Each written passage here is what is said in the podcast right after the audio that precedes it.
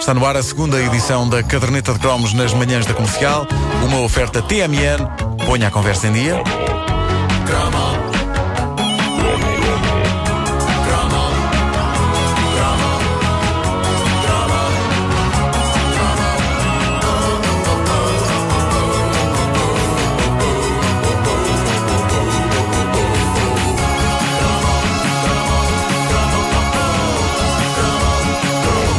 Mais um Natal à porta e com ele, inevitavelmente, o Natal dos hospitais. Que, de há uns anos para cá, passou a ser plural. Natais dos hospitais. Não tem- Cada canal tem um. Pá, todos os canais têm, o que assegura pobres doentes. Mas muda o nome. Sim, sim, sim. Mas coitados dos doentes, que entre RTP, TVI e SIC não há nenhum hospital do país onde não haja um artista a cantar só e seja um desassossego.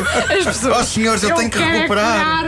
Eu sou uma pessoa que está doente e que quer recuperar. E lá está o Tony Carreira aos gritos e não sei o quê. É pá, deixem as pessoas sossegadas. pá. Bom, no nosso tempo de petizes havia um e apenas um Natal dos Hospitais. e Maratona. A temporada natalícia revolvia em torno do Natal dos Hospitais. Era um acontecimento que tinha quase tanta força como a consoada ela própria. E é claro que todos estávamos à espera da atuação do Herman, não é? Que sabiamente a RTP guardava mesmo para o fim do evento, mas eu pessoalmente esperava também outra coisa radicalmente diferente. Sim, meus amigos, está na altura de eu sair do armário, do armário onde se escondem os fãs dessa instituição nacional que dava pelo sonoro nome de Mendes Harmónica Trio. Tu também és um grupo. Faz lá, faz lá a harmónica, faz lá. Então, é que é? Fom, fom, fom, fom, fom, fom. Não, mas, mas era, tu, tu, tu, fazes, tu fazes filha, eu faço de pai. Ah, tá bem. Vá. Mas tem que fazer Porque, porque o pai, o pai faz a melodia, tu tu estavas a fazer o acompanhamento só. Sim, sim, sim. Vá, então, vá, é. Faz lá um dia. Mas isto, isto merece vídeo, isto merece vídeo. Cá está, era isto. Quem só agora ligou o rádio? Vamos É a gravar um minha vídeo. imitação. Vamos fazer um Eu e o. Vasco a imitarmos o menos harmónica trio. Mas falta um. Pois falta, pois falta. Nesse caso, uma, que era- eram as filhas que o Pois é, pois é, é verdade. Ah, eh, nunca tinha havido nem voltou a haver nada como este trio lendário. Eu quero acreditar que nunca mais haverá. É daquelas coisas que só acontece uma vez na história do universo. O Mendes Harmónica Trio é como o Big Bang.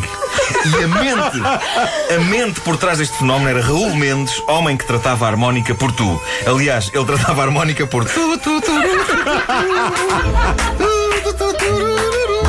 Aliás, tratava e ainda trata, e ainda trata. Qual super-herói, o grande Raul Mendes, ainda é chamado de vez em quando, sempre que é preciso, sacar da harmónica. Acho que eles têm um, um sinal como o do Batman.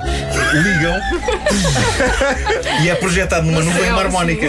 É por ser Quando vocês virem uma harmónica projetada numa nuvem, é porque estão a chamar Raul Mendes. Eh, a magia do Mendes Harmónica Trio estava na maneira como, por exemplo, eles faziam uma versão de um fado e as harmónicas se comportavam como a voz do fadista, com todas as nuances e todos os timings.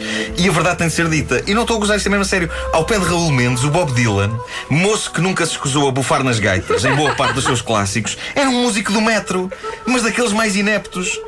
Pá, o Mendes Harmónica Trio aquilo era mágico. O resto do trio era formado pelas filhas de Raul. Ana Paula e Maria Luísa e todo Portugal as viu crescer. Era como se fossem da nossa família. O Mendes Harmónica Trio foi fundado em 1974. Tinham então as duas raparigas Mendes as idades de 11 e 12 anos e a partir daí este trio passou a ser uma presença tão constante na televisão que nós fomos vendo as moças crescer bem como as suas harmónicas. Eu não sei se vocês se lembram, mas elas tocavam verdadeiros pianos de boca. Aquilo era enorme. Era enorme. Eu tenho ideia de ficar espantado porque as harmónicas delas pareciam ter sensivelmente a mesma altura que o pai. Não que a harmónica do pai, mas que o pai todo ele, da cabeça aos pés. E eh, eles estavam os três perfeitamente coordenados, fazendo harmonias que levavam qualquer um ao espaço. Ainda por cima, os discos eram gravados com uma espécie de eco. E aquilo era uma experiência transcendente. A sério, eh, ele era o Phil Spector das, das gaitas. É que a pessoa ouvia aquilo e dizia gaita.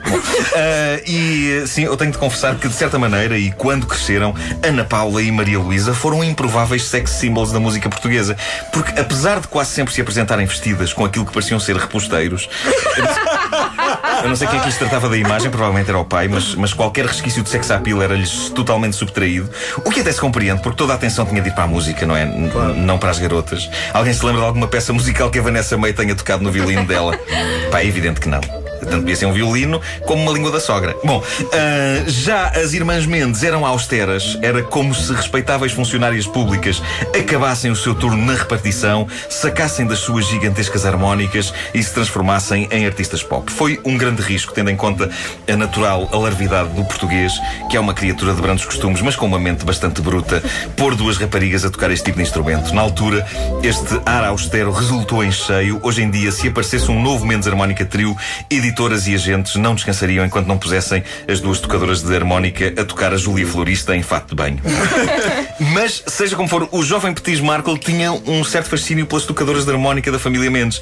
De certa forma, eram quase umas super-heroínas, eram figuras mitológicas vivendo numa dimensão paralela e retirando sons inacreditáveis de um instrumento musical que, mais tarde ou mais cedo, todos tivemos. Era um clássico. A da altura da nossa infância, algum familiar nos haveria de oferecer uma harmónica, que geralmente era comprada numa feira e vinha dentro de uma caixinha de cartão com uma ilustração muito retro. Lembram-se dessas caixas das harmónicas? sim, Eu nunca percebi como se tocava aquilo. O Mendes Harmónica Trio fazia com que aquilo parecesse fácil, mas para mim aquilo era um instrumento diabólico. Pelo menos numa flauta a pessoa percebe mais ou menos onde estão as notas. Agora, os únicos sons que eu conseguia retirar de uma harmónica eram os da minha pessoa a respirar com ela na boca, que era.